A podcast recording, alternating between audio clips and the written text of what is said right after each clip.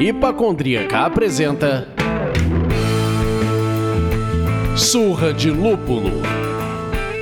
Oi, pessoal, bom dia, boa tarde, boa noite. Eu sou Ludmilla, mais conhecida no Instagram como Hipacondríaca. E no programa de hoje, ele é o quarto programa da nossa série Duetos Cervejeiros. Essa série, meus amigos, que tá enchendo meu coração de orgulho porque, porra, é maravilhoso conhecer o nosso país através de cerveja. Então, no papo de hoje, que a gente é assim, né? Meio Tiaguinho, ousadia e alegria.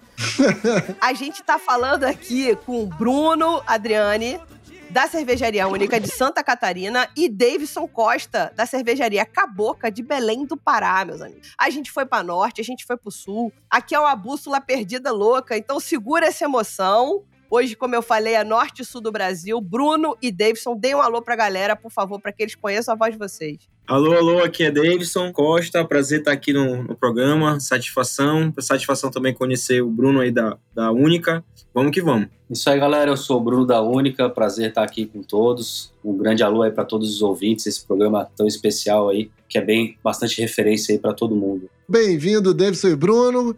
Muito bom tê-los aqui. Eu sou o Leandro, mas hoje, por causa dessa bússola louca, vocês podem me chamar do Caixeiro Viajante. Caixeiro Viajante. se eu tô no norte, se eu tô no sul, meu amigo, o que, que aconteceu no meio deste caminho?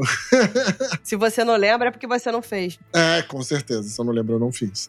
Não é fato, não aconteceu. Não tem registro. Ó, a gente bate esse papo tomando uma cerveja e eu queria saber, Bruno, o que, que você tá bebendo por aí? Então, eu trouxe aqui uma colaborativa da Unic e da Endemic. É uma cerveja que maturou durante quatro anos lá na nossa cervejaria e a gente teve a honra de ganhar como Best of Show Inovação no Brasil Beer Cup por usar insumos nacionais, né? Maneiro, somos grandes entusiastas por isso, assim.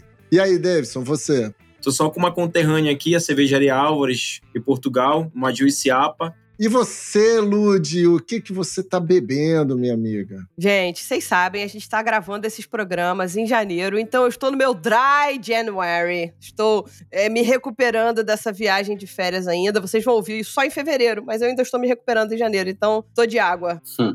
e você, caixeiro viajante que se perdeu no meio dessa bússola maluca.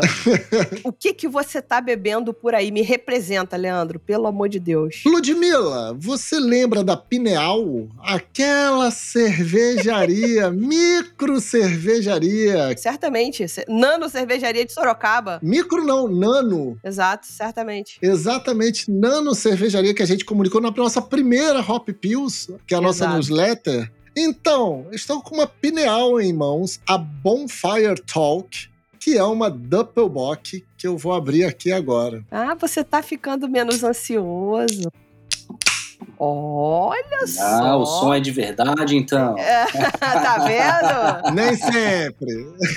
não é defeito especial, não, meus amigos. A gente tem aqui que a gente pode provar. Então, abrir a minha também. Isso, abre a sua também. Vai aproveitando a sua aí, então.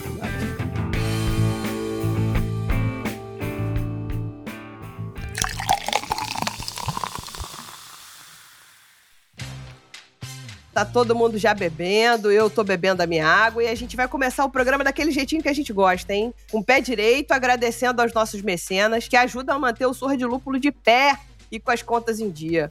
Hoje é dia de agradecer a Edson Carvalho, que no final é amigo de todos nós que estão nessa mesa, o grande viajante cervejeiro, Gustavo Faria, Leandro Almeida, Lucas Fernandes, Rodrigo Fontana, Bernardo Tomé, Paulo Oliveira, Marcelo Leal, Marcelão, Bruno Silva, Kaique Bossi e Débora Severo. Esses são alguns dos nossos mecenas. Torne-se você também um mecenas do Surra de Lúpulo. Acesse o site apoia.se barra Surra de Lúpulo e escolha o apoio que cabe no seu bolso.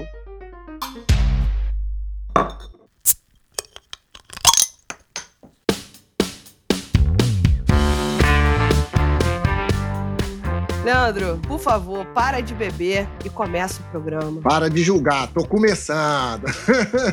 Galera, eu acho que é legal a gente começar ouvindo um pouco a apresentação da cervejaria única, que é lá de Santa Catarina, que é daí de Santa Catarina, e da cervejaria Caboca, que é daí do Pará, Por que a escolha desses nomes e conta um pouquinho a história de cada um de vocês? Por favor, Bruno.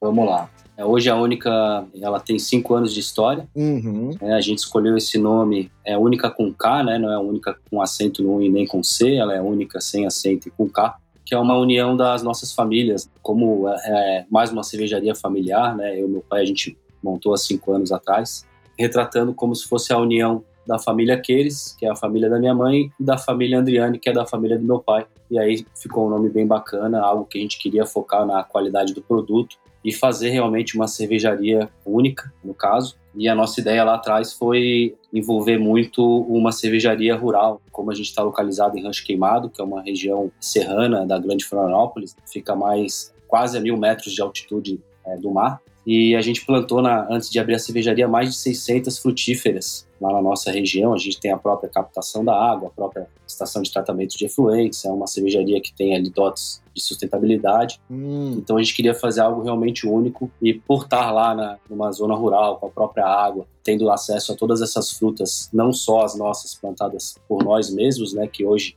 a gente plantou há, há mais de 10 anos atrás e há 15 anos atrás a gente colhe os frutos de ter araçá, maçã, pêssego, é, uva, bastante morango, né? Hoje a Acho Queimada é conhecida como a capital catarinense do morango. E fora toda a agricultura que tem ao nosso redor, né? Que são vários produtores rurais. Então a gente tem muito acesso a framboesa, mirtilo, fissales. E isso aí cria um poder de criatividade muito grande na qual a gente julgou de ser uma experiência um pouco diferenciada aí no mercado por ter esse fácil acesso a essas frutas de alta qualidade, né? sejam elas convencionais ou orgânicas. Então a gente tem é, essa linha de produção dentro da nossa fábrica de estar tá sempre inventando cervejas com fruta. A própria Endemic que eu trouxe para a gente tomar, né? que é uma cerveja que a gente é uma farmhouse, né? mas a gente gosta de chamar ela de cerveja clara de fazenda, trazendo aí o, o nome abrasileirado, esse estilo de cerveja tão tradicional. Essa própria cerveja aqui, quando a gente adicionou Breta quatro anos atrás, né, a gente adicionou uva, morango e araçá vermelho, colhidos na própria cervejaria, e com certeza trouxe aí todo um punch diferente aí ao longo desse tempo, dessa maturação da Breta com essas frutas, né. Legal. Claro que a gente faz a, as cervejas, a, as IPAs também, a gente é bem forte também, a gente tem um foco aqui no nosso mercado, um foco bem local, por isso que é muito difícil encontrar a única fora de Santa Catarina, geralmente algum cliente nosso que leva né, a cerveja para fora do nosso estado. Hoje, 99% da nossa produção ela é vendida aqui na própria Grande Florianópolis. Então, a gente tem essa atitude local inserida dentro da nossa metodologia, muito pela sustentabilidade, muito pelo frescor das nossas cervejas, e acaba não sobrando nada para a gente vender para o Rio de Janeiro, São Paulo, Paraná, outros estados como Rio Grande do Sul, que tem bastante demanda pelo nosso produto, mas é algo que a gente realmente, além de não conseguir atender, foge um pouco aí da, no, da nossa missão, que é ter uma pegada bem local, né? A, a nossa ideia é conquistar o, o local. E tá cada vez mais assim, né, cara? A galera procurando por algo local no, na sua cidade e tal. Bem interessante isso. É, eu vejo muito a galera aqui que eles vestem a camisa, eles usam a marca, gostam de, de fazer parte da história e realmente fazem, né? Como a gente é uma, uma cervejaria que produz 25 mil litros mês. Eu ia perguntar isso, qual é o tamanho da produção que vocês estão? O tamanho da nossa produção é 25 mil litros, a gente consegue até produzir 30, um pouco desumano aí o nosso trabalho para estar tá produzindo 30 mil litros e vendendo tudo isso, então 25 a gente considera um número Saudável. bem chave, tanto para lucratividade da nossa empresa, quanto pelo bom trabalho da nossa produção, bom trabalho comercial, logística e conseguir manter a qualidade do produto Outro foco nosso de ser local é conseguir estar próximo da venda do nosso produto, conseguir acompanhar todas as questões de como é servida a nossa cerveja, por quem é servido, em qual canal, se ela está usando a chopeira, se é uma cerveja pasteurizada, viva, de estar tá tendo todo esse acompanhamento. E isso tem dado muito resultado. Acho que sendo local foi muito mais fácil conquistar o nosso público e hoje o público joga a gente para cima. Então, quando a gente acaba atingindo aí outros estados, é sempre um cliente, um fã nosso, próprio viajante cervejeiro aí que dissemina aí a única em todo o Brasil por onde ele vai, é muito por esse relacionamento que ele construiu lá junto com a gente, né? É isso. E você, Davis, conta pra gente um pouquinho da história da Caboca. Então, a Caboca, o nome mesmo, ele vem do Tupi-Guarani, né? Que na época era chamado Caboc. Então, uhum. significava, tipo assim, o ser que vem da floresta, né? Uhum. É assim que, o, que os Tupis-Guarani chamavam as mulheres, né? Como Caboc.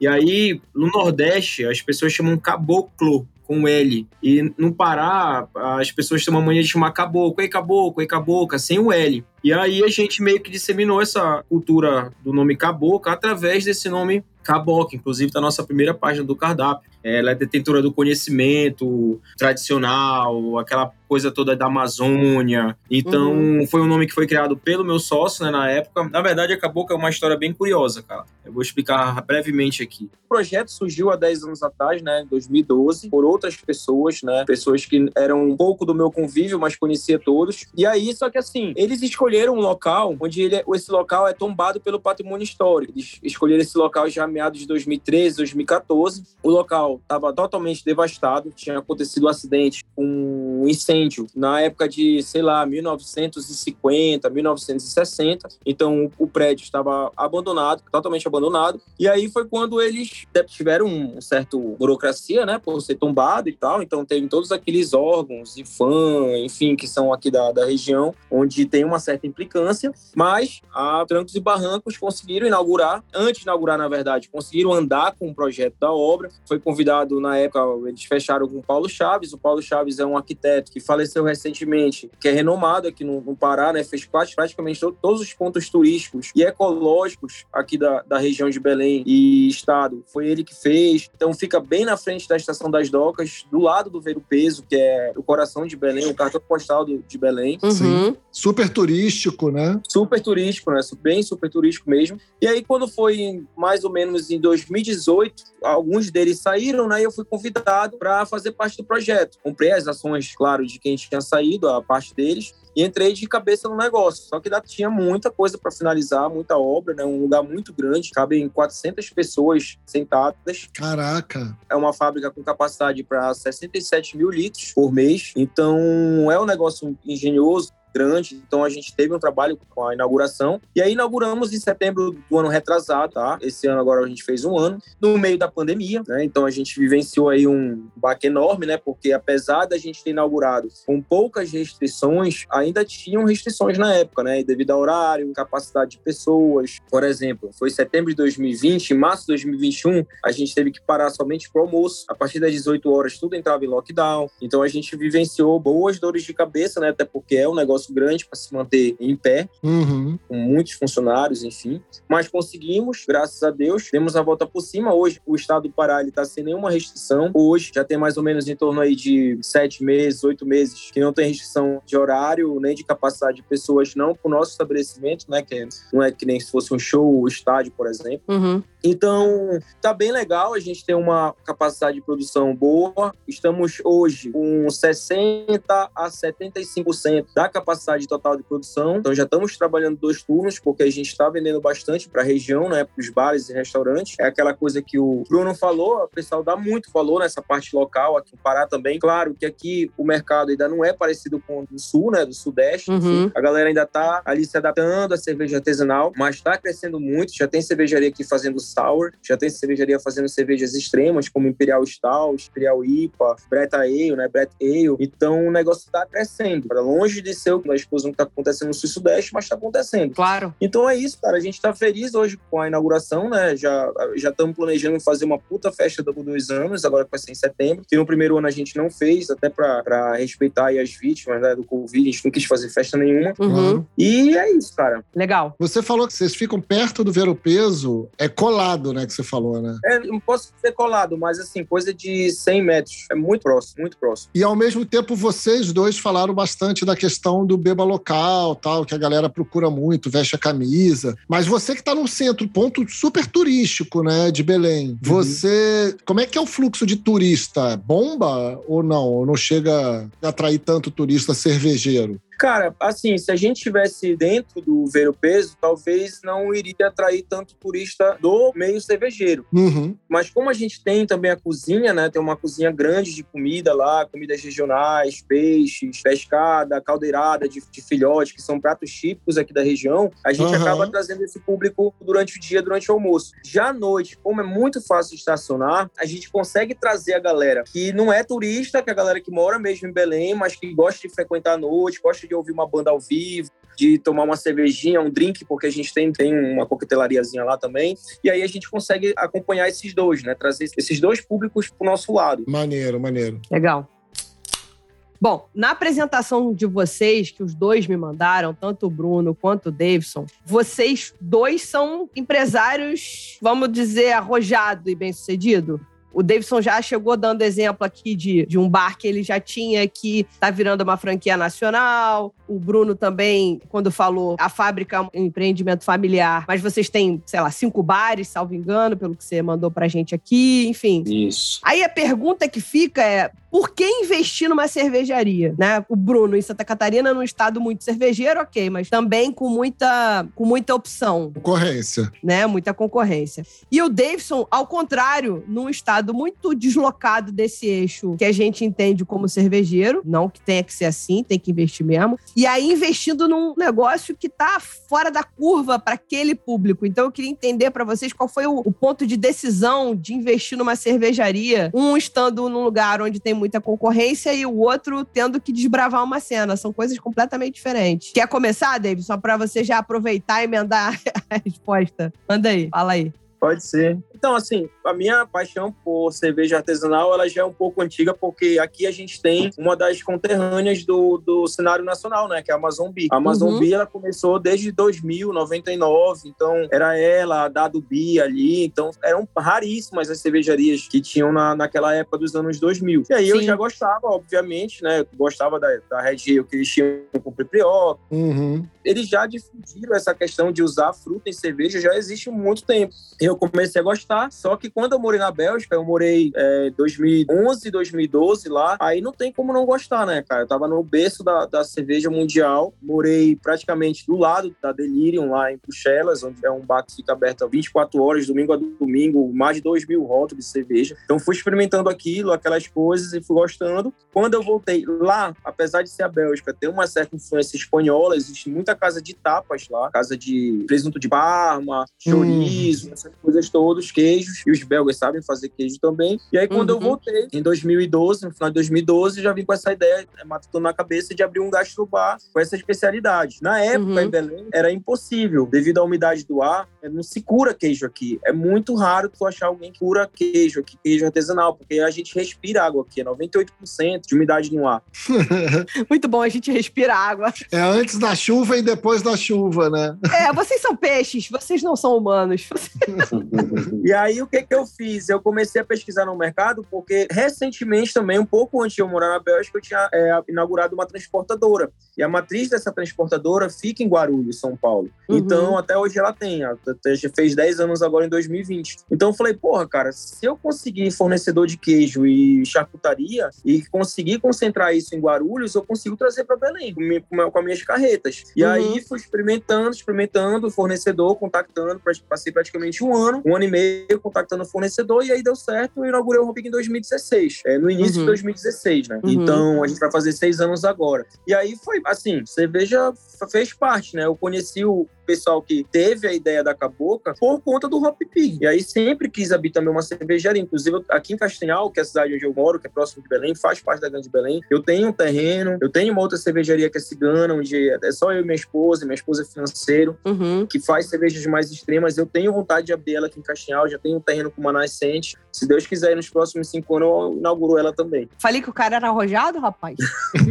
Meu Deus, Bruno, quero ver o que, que tu vai arrumar pra gente agora aí, filhote. Não, acho legal, as histórias são meio parecidas, né? Assim, mais ou menos na mesma época também. Eu morei na Austrália, eu fiquei dois anos lá, de 2010 a 2012. E na época eu não, não era muito do mundo cervejeiro, gostava de beber bastante. Mas o que me impressionou lá na Austrália é que eu ficava mudando de casa em casa, né? Morava em vários bairros lá. E todo vizinho fazia o tal da cerveja caseira, né? Da, do, do homebrew, né? E também nos supermercados lá da Austrália, tu tinha gôndolas de lúpulos, malte, livros e livros. Eu me deparei com aquilo, até comprei o, a Bíblia do John Palmer e tal, ali na época. Uhum. Falei, pô, cara, tá aí uma, uma, uma, um bom hobby aí pra fazer quando eu voltar ao Brasil. Tem um sítio lá em Rancho Queimado, com toda a estrutura lá que a gente estava criando. Então voltei em 2012 com a ideia de fazer a cerveja como hobby. E aí a gente começou o hobby lá no sítio mesmo e o que a gente estava fazendo na época, que é relacionado à fruta, a nossa ideia na época era agregar valor é, nas frutas produzidas pelos agricultores locais. A gente comprou uma, uma embaladora e uma despolpadora para fazer polpa de fruta, né? É, rancho queimado, só para vocês terem noção, ele fica uma hora e meia de distância aqui de Florianópolis, né? A gente uhum. é natural de Florianópolis, os nossos bares, é, a maioria deles ficam aqui na, na ilha, aqui na capital. Uhum. E a nossa ideia era agregar valor à, à fruta e trazer ela para vender aqui no litoral. É com isso o, o hobby da cerveja veio crescendo bastante e a gente fez uma viagem para a Califórnia na época e viu o boom, né, que estava acontecendo lá de cerveja e falou, cara, vamos investir naquilo que a gente está gostando. E na época não, não era um ambiente muito concorrido, né, tinham grandes cervejarias, claro, mas nada muito assim artesanal, nada com muito foco nas IPAs, sours mesmo, né, nem tinha na época. E a gente resolveu, cara, vamos criar uma cervejaria. E aí foi o problema, porque a gente quis criar uma cervejaria independente, uma cervejaria pequena ali de 5 mil litros e viu que, na verdade, ia ser uma roubada o Ministério exigia muita coisa para que conseguisse fazer tudo dentro da lei certinho. E a gente viu que ou a gente fazia uma cervejaria independente meio legal, ou a gente realmente investia e fazia uma cerveja do zero, né? Do outro lado. Uhum. A gente fazia numa garagem, a gente adaptou a garagem, que hoje é o bar da fábrica, né? que a gente ainda não conseguiu abrir a visitação ainda. Apenas poucos amigos e, e clientes que já visitaram lá a fábrica, mas uma ideia nossa é abrir a visitação com esse bar, que antigamente era o nosso, a nossa garagem de cervejeiro caseiro. E aí a gente decidiu abrir a, a nova, uma cervejaria do zero, né, e fazer toda a obra em 2014, que a gente começou a estruturar todos os projetos. Demorou um ano para a gente formalizar todos os projetos. Foram 15 engenheiros que tiveram que assinar os projetos. Caraca. Uma imensidão de projetos. Sempre falei que eu não tenho mais tempo para nada, né, infelizmente, mas que eu ia colocar tudo isso online, né, de como abrir uma cervejaria, porque realmente foi um processo bem desgastante, com muitos engenheiros, muitos projetos, e é realmente muito difícil, né. Tiro o chapéu para todo mundo que conseguiu abrir uma cervejaria. O processo aí demorou um ano de projeto, mais um ano de obras, entrada dos equipamentos, todas as instalações, e em 2016 a gente inaugurou a fábrica no final do ano. Então foram um ano de projeto, um ano de obra, e aí no final de 2016 a gente abriu, e aí já se completaram cinco anos, né? Caramba. O David estava falando também que estava na Bélgica e, uhum. e veio para esse mercado, mais ou menos começando mais ou menos no mesmo tempo. Hoje, pelo menos aqui, as cervejarias locais aqui da região da Grande Florianópolis, né, que Rancho Queimado também fica na região da Grande Florianópolis, é o último município ali subindo a serra da região. É, eu vejo que o empresário do, do ramo cervejeiro ele tem que fazer de tudo, assim, né? Então, hoje, é, eu estou há cinco anos à frente da cervejaria e continuo entregando barril, continuo fazendo asepsia é, nas máquinas, né? faço comercial, marketing, faço as contratações, demissões da galera. A gente acabou abrindo um canal de ter o próprio bar, né? Isso a gente vai, vai falar um pouquinho mais para frente. Mas o empresário do meio cervejeiro tem que estar à frente de muitas coisas, né? Não é só produzir a cerveja, tem toda a venda por trás, tem toda a cobrança, tem todas as emissões de notas fiscais, contabilidade. Então é um processo que ainda é muito difícil para a gente, porque é uma cervejaria pequena, onde a gente não pode ter um responsável por cada setor e sim ter que usar a própria energia para estar tá comandando todo um grupo em vários setores, né? desde produção, marketing, logística, comercial, sem dúvida, contábil, financeiro. Então, todas essas frentes aí, estou participando de todas e agora que a gente está se organizando num grupo maior, por conta de ter os bares também, de conseguir injetar mais pessoas dentro da empresa para cada um estar tá num setor e funcionar como uma empresa maior. Assim. Isso aí, é isso. Muito legal. E você já deu uma ideia de pauta pra gente. Já fico tranquilo, que é as dicas para abrir a sua cervejaria, né? Assim. Porra, velho. Como você não tem mais tempo de fazer, a gente faz com você. Então, assim, fica tranquilo. você já pensou, gente? Pelo amor de Deus, deixa o cara dar curso pra dar curso pra fazer cervejaria, não, coitado. Não fazer curso de nada, né, cara? Né? Fazer o curso pra dar o curso pra poder fazer cervejaria. É, é na época eu fiz alguns cursos de cerveja, cara, que me marcou mesmo, e é o que tem acontecido, é arregaçar a manga e trabalhar. É isso aí. Não tem nenhuma maneira diferente. A gente escuta muito isso. Que caraca. Pode falar o que for, não é um mercado muito lucrativo, ele é muito árduo, muito competitivo. Uhum. Se fosse para fazer dinheiro, acho que foi uma opção errada de todo mundo que escolheu abrir uma cervejaria. É... Palavras de fé, é. vindas diretamente de Santa Catarina, meus amigos. Aquela verdade dolorida, amigo. É. Mas, por outro lado, pô, é um, é um, trabalho muito gratificante, né? Trabalhar com o que gosta, no meio de pessoas muito legais, né? Vocês aí, em todos os podcasts que eu escuto, sempre uma pessoa fantástica tá falando junto com vocês. Acho que é um mercado de ter um pessoal muito bom, se criou uma, uma galera muito legal de se trabalhar. Então, fazendo o que gosta aí já, já é o primeiro, primeiro passo, né? Fazer dinheiro, acho que é um passo dois. Com certeza.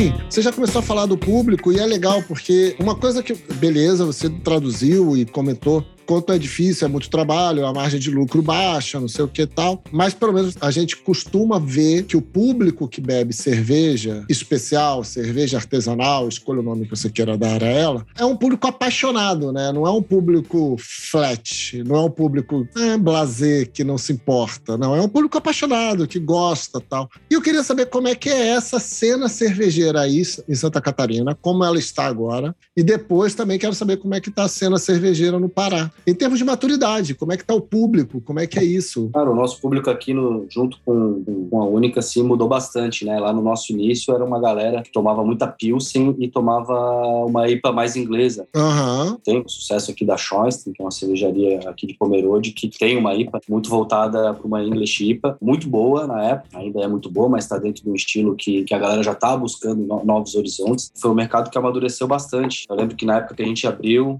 não sei dizer o número de cervejarias, mas eram cervejarias mais voltadas para esse mercado de Pilsen, tinha é, Viena Lager e tinha a, as IPAs mais inglesas. E aí se passaram um, dois anos e veio a pancadaria de, dos grupos americanos, de cervejas mais cítricas, veio junto aí as cervejas com fruta, as cervejas ácidas. A gente tem aqui uma cervejaria que é a Coisa Linda, né, muito forte na, na questão de cerveja selvagem, então foi algo que sempre foi trabalhado no público aqui da nossa região. Uhum. E hoje eu vejo um público querendo buscar sempre coisas novas, cervejas com fruta, galera muito da IPA. Para vocês terem uma ideia de números, a gente vende muito mais a nossa West Coast IPA do que a nossa German Lager e a nossa Pilsen. Até no nosso início, a gente veio só com uma German Lager, a fim mesmo de, de não fazer uma Pilsen. Tinha um sócio na época que odiava Pilsen e ele convenceu a gente a não fazer. A gente ele fazia então uma German Lager. Para alcançar a litragem que a gente é, vende hoje, a gente realmente teve que abrir mão e fazer uma Pilsen, algo que a gente está deixando de fazer agora esse ano de novo. Uhum. Mas para ter uma ideia, hoje a nossa cerveja mais vendida é a nossa West Coast chip. Então, isso mostra como o mercado mudou. Uhum. É, a nossa segunda cerveja mais vendida é sim a German Lager, em terceiro a Pilsen, em quarto lugar a Skunk Juice IPA, que é uma New England. Então, basicamente, esse é o, é o tripé de quatro pernas que a gente tem que é os produtos mais vendidos da cervejaria.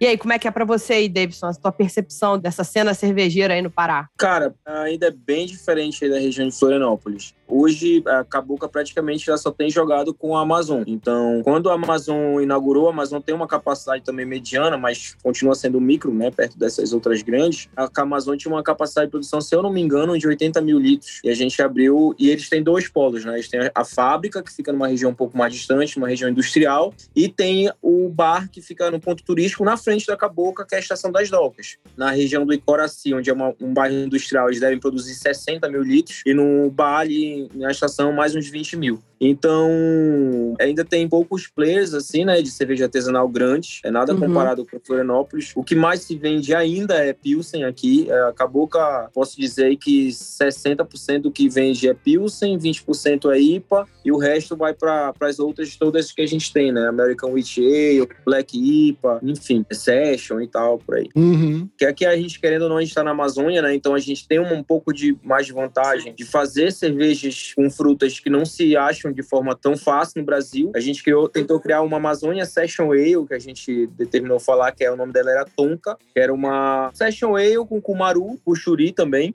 e um chocolate da Ilha do Combu, que é um chocolate de várzea, que a gente chama chocolate amargo e tal, bem, bem legal. Só que mesmo fazendo em tanques de 2 mil litros, a vazão ainda era pequena, a gente não tem uma fábrica experimental hoje na Cabocla, é mais um projeto que a gente tem. Nosso menor tanque hoje são quatro tanques de 2 mil e o uhum. resto são todos de 4 mil litros. E aí a gente viu que não estava vendendo, quem gostava de cerveja artesanal, quem estava apto a experimentar alguma coisa diferente, gostava, mas no modo geral, Belém, assim, são 2 milhões de pessoas só, mas a galera que consome mesmo mesmo eu estimo que não seja, sei lá, 10% disso, 5% disso. Uhum. Uhum. Só para vocês terem uma ideia, o Hop Pig, que é meu gastrobar, ele é um dos três ou quatro bares hoje no centro de Belém que são especializados em carta de cervejas artesanais. E tem cervejas complexas lá, tem Imperial Sour, tem cervejas que são, são difíceis de achar e são uhum. difíceis de ter público. E no meu bar cabe 80, 90 pessoas, né? Contando com a área externa que a gente tem um guarda-corpo ali. E ainda assim, eu plugo o Sour lá, vende, mas se eu quiser colocar, por exemplo, olha, eu sei que se eu comprar a Tonka da Caboca, que é essa cerveja, essa Amazônia Session eu sei que lá no meu bar vai vender. Porque uhum. tem um público mais afinado ali, tem um público mais nerd, digamos assim. Mas um outro bar, outro bar não vai, não vai pegar. Vai pegar uma Pilsen, vai pegar uma IPA, no máximo uma Session IPA ou a Brutiapa, que ainda vende também bem legal. Uhum. Mas são poucos players, bem pouco mesmo. Tá abrindo uma agora que vai se chamar Londres, alguma coisa do tipo, que vai ser grandinha também, 60 mil litros ali, 50 mil litros. E existem vários ciganos também. Eu achei legal essa, essa iniciativa que o Bruno falou, do pessoal se ajudar. A gente se ajuda também aqui na região de Belém. É, na Caboca, por exemplo, a gente tem duas cervejas torneiras convidativas onde a gente sempre pluga uma cigana, um cara local ali que produz na fábrica de outra, outra cervejaria. Então a gente gosta de fazer isso também. O pessoal da Serva não são tão unidos, mas já foram mais, né? Também não sei por quê, por qual motivo, não, não entro tanto assim para entender. Uhum. Dá falta muito, cara. Falta, assim, posso dizer que Florianópolis, assim, perto de Belém, cara, dá, sei lá, velho, dá 10 e, e Belém tá 0,3. Tá, não chega nem a 1 ainda, tá? Não, mas calma, calma, calma. Eu acho que justamente a beleza dessa diferença tá aí, né, gente? Sim, não, claro. E a claro. gente tá falando justamente desse deslocamento. Exatamente. Santa Catarina, originalmente, é um, um estado muito cervejeiro. É, até pela claro, origem, claro. né? Na origem, na raiz do negócio, entendeu? É, não, completamente, entendo. É isso mesmo. Inclusive, eu vou pro Festival Brasileiro de Cerveja, já sempre vou no Festival Brasileiro, porra, ali em Blumenau. E aí você descola, Belém tá numa região distante desses polos que, que a gente, enfim, subentende. Ao mesmo tempo, eu acho que vocês têm um, um recurso, como você falou, de frutas, de, de outros sim, insumos sim. que são muito característicos do nosso país e que a gente não faz a menor ideia.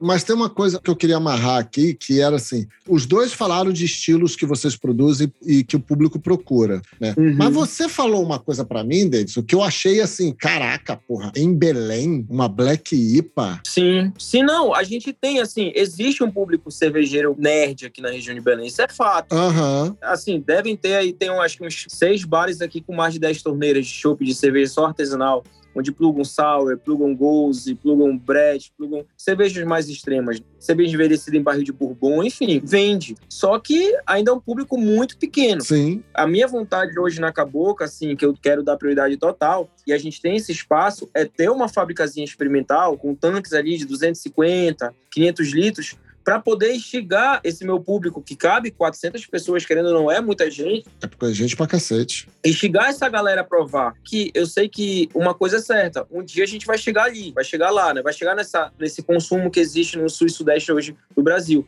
Por que eu te falo isso? Porque lá no início, no Hop Pig, eu nem vendia sour, cara. Se vender sour no Hop Pig, o pessoal batia no meu garçom. Falava, que isso aqui, cara? Isso tá estragado e tal. Uhum.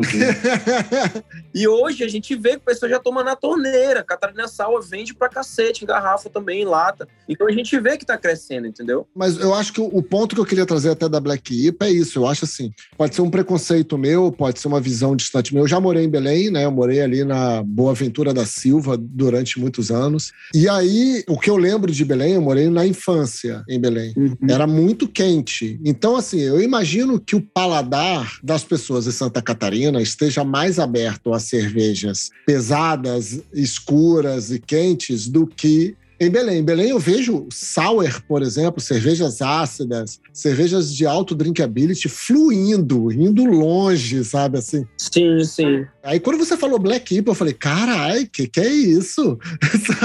tá, mas é igual a gente bebendo um Russian Peristaltic aqui no Rio, cara, no verão. Igual. Enfim, Liga o ar-condicionado, filhote. tá aí pra isso.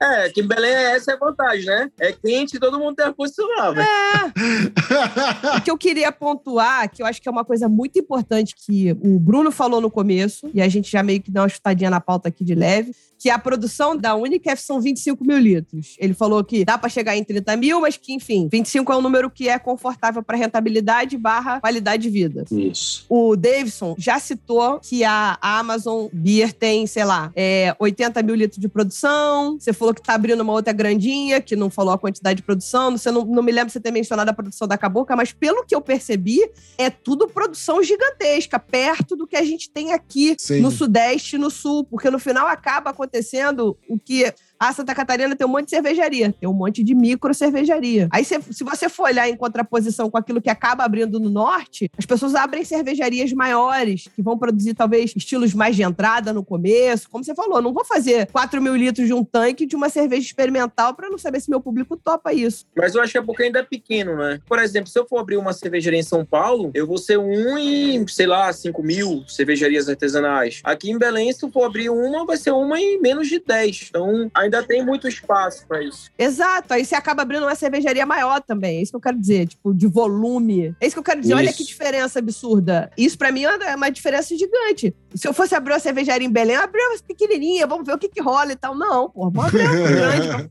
cerveja pra caceta, a galera vai beber. E aí eu acho que era legal vocês comentarem um pouco isso, assim, o que, que você vê desse, dessa, dessa diferença de volume, Bruno, por exemplo? Eu falei da, da minha cervejaria, que são 25 uhum. mil litros, mas se tu pegar cervejarias que são o dobro do meu tamanho, né, que produzem aí os seus 60 mil litros, igual a Caboca, uhum. é, eles produzem também 60%, 70% Pilsen, né? Acho que por ter várias cervejarias pequenas na região, a gente consegue atender uma parte do mercado. Exatamente. Mas se a gente tivesse uma cervejaria do tamanho da Amazon, do tamanho da Caboca, com certeza 70% ia ter que focar a Pilsen. Ia ser Pilsen, né? Como grandes cervejarias aqui que produzem 70, 100 mil litros, certeza que 70, 80% é a Pilsen. Com certeza. Pegar ali nos meus bares, eles vendem 60% Pilsen, que é a minha Pilsen e que são Pilsen dos parceiros. Uhum. E o resto ali é a divisão de vários barris, de várias cervejarias vendendo um pouquinho de cada coisa. Então, ó, os bares aqui são de 6 a 20 torneiras, né? Entrou né, nesse hype de, de uma quantidade absurda de torneiras, né? É. Até um bar que abriu aqui com 60 torneiras, que é um negócio meio absurdo. Uhum. O que vende esse bar, ele vende 50% Pilsen que é o que o grande público demanda, né? que ainda está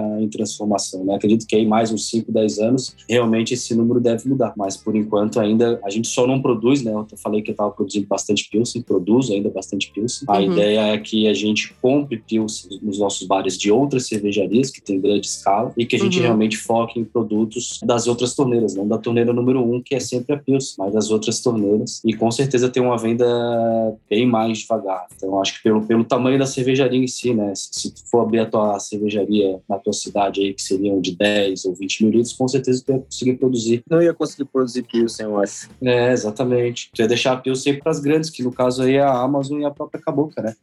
É isso mesmo. É isso, gente. Bom, eu não sei vocês, mas eu fico surpreendida. Por isso que eu falei no começo do papo que ao mesmo tempo que é diferente pra caramba, é igual. Uhum. Uhum. Ao mesmo tempo que vocês estão em opostos extremos do país, o caminho do consumidor é muito similar no final da história, entendeu? É, a própria Amazon foi, foi referência pra gente aqui quando ela ganhou a... A Stout Açaí, né? Como a melhor cerveja com a Stout Açaí. Quando ali abriu uma porta, pô, a galera tá botando fruta mesmo, lá fora a gente vê com fruta, porra, é uma uma potência que a gente tem aqui na nossa região, vamos focar nisso e tentar ser um pouquinho diferente do que todo mundo estava fazendo na época. Né? Hoje, realmente, aí o punch de cervejarias colocando fruta é enorme. E eu fico muito feliz com isso. É, demais.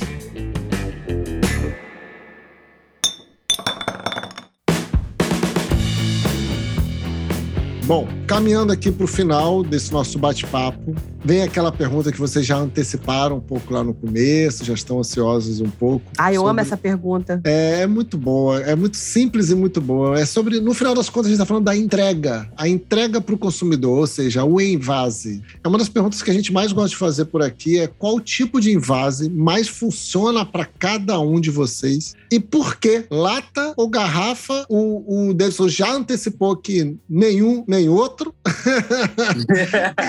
Olha que a gente já estudou muito sobre isso já. É. Não, eu acho que é importante trazer isso porque cada cervejaria de cada estado, de cada tamanho, de cada região tem uma posição sobre a questão do invase completamente diferente da outra. Então a gente quer ouvir de vocês. E aí a gente agora, como a gente está no quarto programa, a gente quase consegue comparar um pouquinho, beliscando de cada uma, e aí começa a desenhar um pouco desse retrato. Então, Davidson, conta aí a tua história, que é a tua, entre aspas, um pouco mais simples e tem um motivo claro, né? Assim como Florianópolis também é óbvio, aqui no Pará a gente tem muita região de praia, praias boas e tal. A gente vê que nesse mercado, que em períodos sazonais, como julho, que para vocês é inverno, para a gente é verão, o consumo de Heineken parece que cada pessoa que eu vejo na praia tá com três as garrafas de Heineken na mão. Uhum. É imbatível. A gente nem consegue entrar com chopp, porque o pessoal fala, pô, chopp esquenta rápido e tal, não dá pra deixar pra gelar. Vai pegar um chopp num copo, vai sair na praia, o copo vai esquentar, enfim. Pet Growler tá começando a bombar agora, né? O trabalho com pet, a gente já tá começando a fazer forte. Pra gente, hoje, o mais interessante é chopp. Primeiro porque falta estrutura, né? Falta uma estrutura de invase, falta estrutura de pasteurização, enfim, mas também, principalmente, pelo motivo dessa superinflação que a gente está vivendo, é muito também devido ao Covid. A gente viu aí, eu acho que principalmente o Bruno que, que invasa, faltou garrafa no mercado, faltou vidro no mercado. Então, eu, como financeiro na Caboca, eu faço muita precificação lá. E eu vejo, cara, a diferença de, de margem, de liquidez de um chopp, do que se lucra no, na venda de um chopp por litro, ela é muito maior do que a garrafa, né? Mesmo que eu quisesse fazer garrafa de 600, garrafa de 300, enfim. Como o meu chopp na Caboca, ele ainda é muito esse chopp de entrada, Session IPA, Brutiapa, American Witch Ale com manga, Pilsen, são cervejas fáceis de beber, a gente vê que ainda tem uma saída muito boa de chopp, né? De, nos bares, nos restaurantes e tal a gente não tem um poder como existe poder, por exemplo, a gente estava negociando agora com um restaurante que eu não posso falar o nome, super grande, assim, os caras cabem 400 pessoas também, perto lá do, do, local onde a gente tem, tem muitos restaurantes grandes ali naquela região, e a gente estava para fechar, ia fazer um investimento, claro que a gente é pequeno, não somos uma mega cervejaria, mas a gente não tinha como pagar em dinheiro, não, vamos fazer uma aquisição de uma torre aqui para vocês, pé refrigerador, uhum.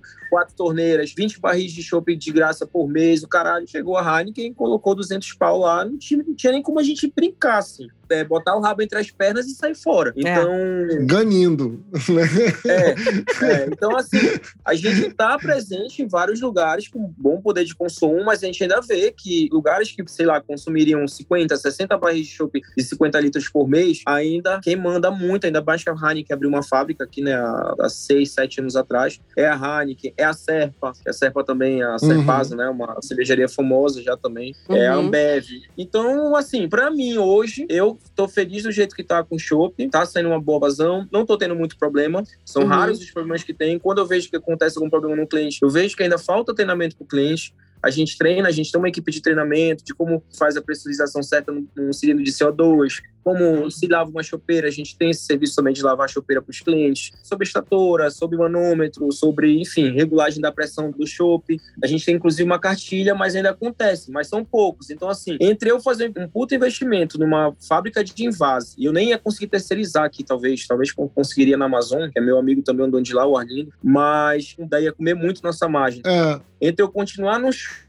chopp e pensar mais à frente em ter uma linha de invase, uma linha de pasteurização, prefiro continuar no chopp e levantar estudo aí, talvez quando passar essa, essa superinflação que a gente está vivendo, que não deve acabar esse ano, a gente uhum. deve começar a desenhar isso aí. Tá certo. Eu queria te perguntar que você falou muito da planilha, e é uma parte que eu acho que é muito importante a gente falar, porque a gente fala muito da paixão, tal, de fazer. Já tiveram outros convidados nossos que falaram, cara, não adianta fazer cerveja que é cara demais para ser vendida e torna-se inviável. E aí você está falando de um outro grupo de linhas da planilha, que é o grupo de custos de produção. Uhum. Onde trabalhar com chopp amortiza mais para você é no custo de material e de produção do invase ou no giro do produto? Porque o chopp gira mais rápido do que o produto invasado, correto? Correto. Eu acredito que nos dois. É porque, assim, claro que o giro ele traz mais rentabilidade, mas só a economia no rótulo e na garrafa em si, que hoje está muito caro, muito, muito caro. Né? A gente, pô, se fosse uma cerveja grande, compraria, sei lá, uns 50 milhões de garrafas para deixar no estoque. A gente não tem esse cacife. Então, se fosse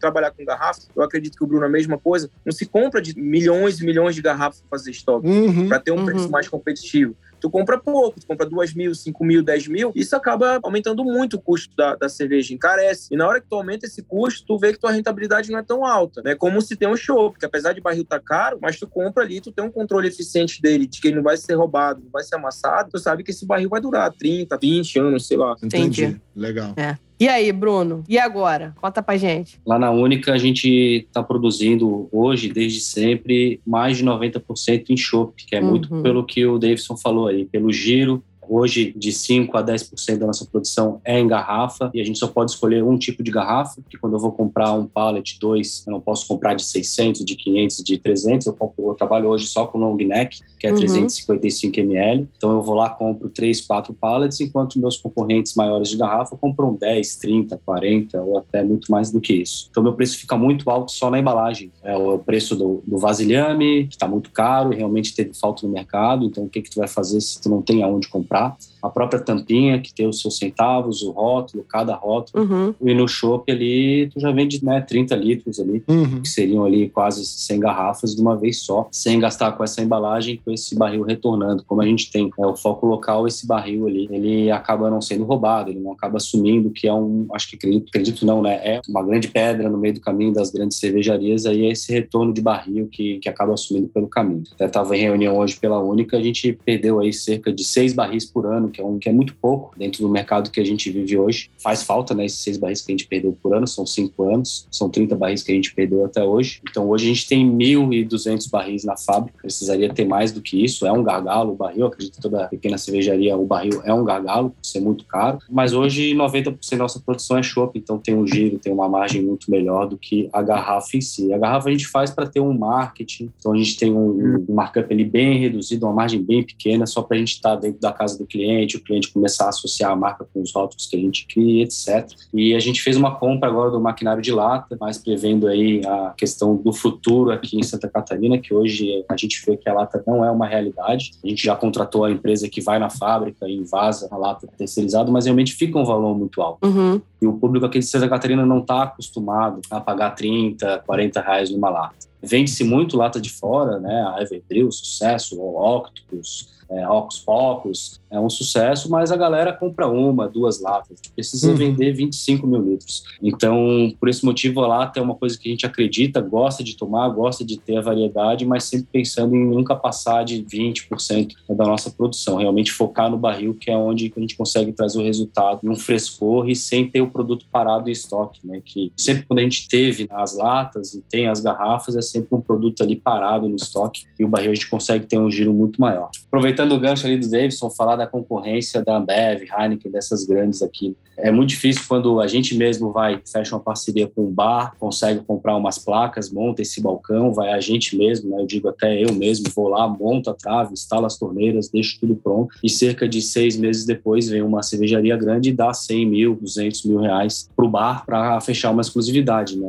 E eu entendo o bar porque ter bar também não é outra coisa de muita lucratividade, é bem difícil, é bem concorrido, é muito no controle, é, é pequenos pontos ali que fazem o teu bar ser lucrativo, e tu receber uma bolada da Ambev e fechar uma exclusividade. Então isso é muito difícil aqui na nossa região, que tu fecha uma parceria, cria o cliente, né, e a Ambev ou a Heineken vai lá e toma parte desse, desse teu cliente. Né? Então só esse final de ano ali, a Ambev e a Heineken me roubaram seis clientes importantes. Foram clientes onde eu investi um valor alto para estar tá ali com ele no balcão, né, seja na estrutura cervejeira ali para atender a demanda dele para conectar com isso, novamente, vocês estão em opostos extremos, e aí vocês estão falando das mesmas dores, das mesmas soluções e da mesma presença focada no local, que é a história uhum. de vou vender chopp, porque é o que dá rotatividade, e eu vou atender o local. Não estou preocupado ainda em chegar, nem você que está aqui no sul tá preocupado em chegar no Rio, e o Davidson, às vezes, até pela questão da distância, que ele também não tá preocupado em chegar no Sudeste e tal, não sei o quê. Então, como é que é igual e diferente ao mesmo tempo? Isso me surpreende sempre nessa questão do invase.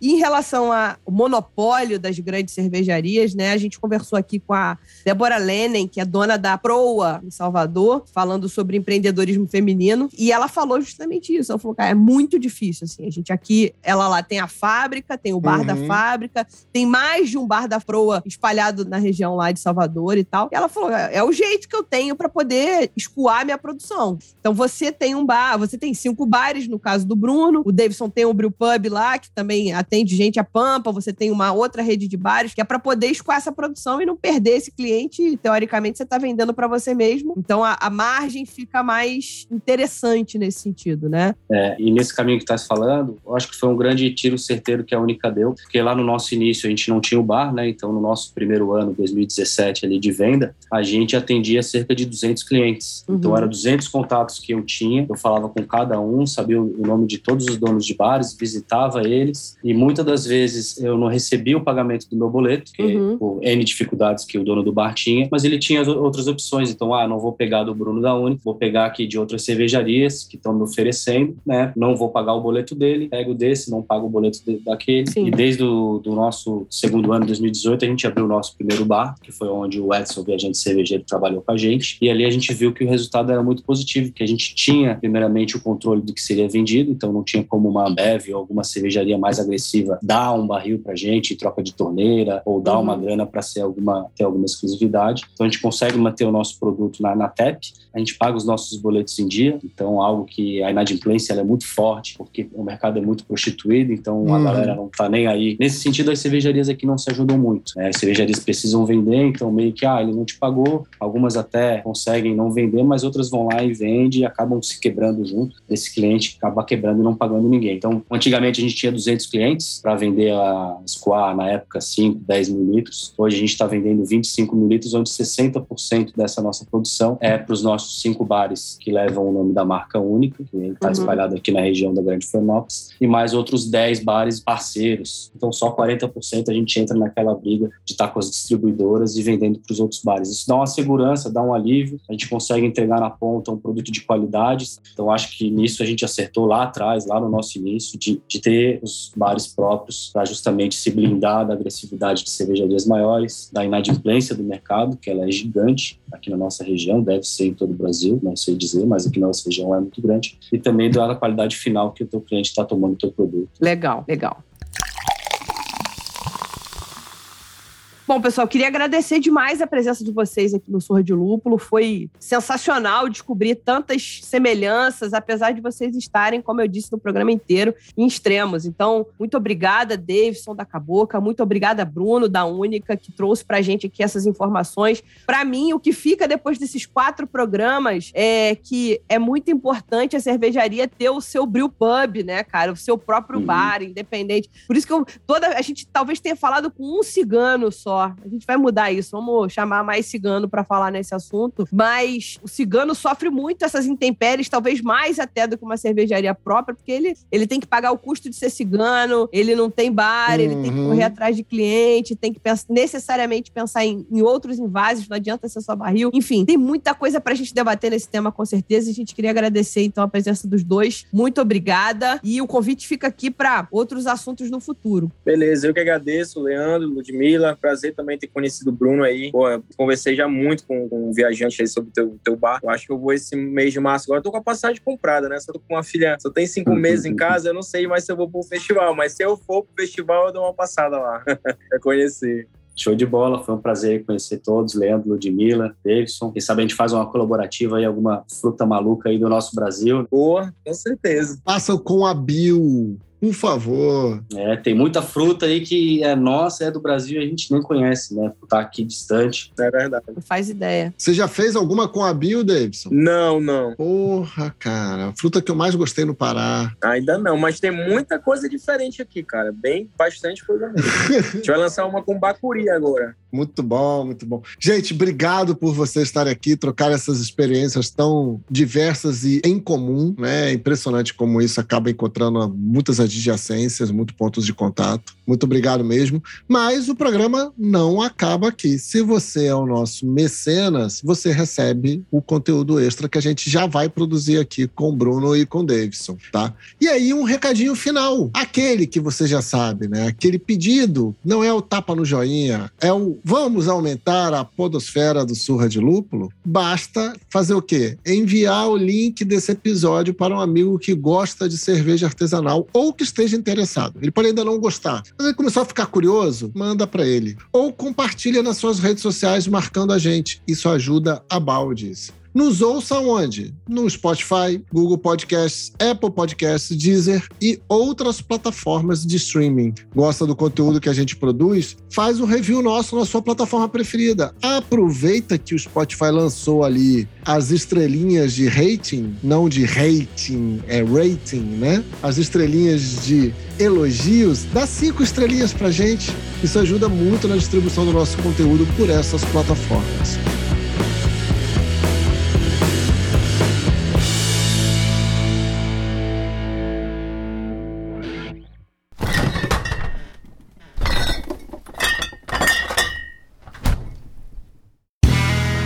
Este podcast foi editado por Play Áudios.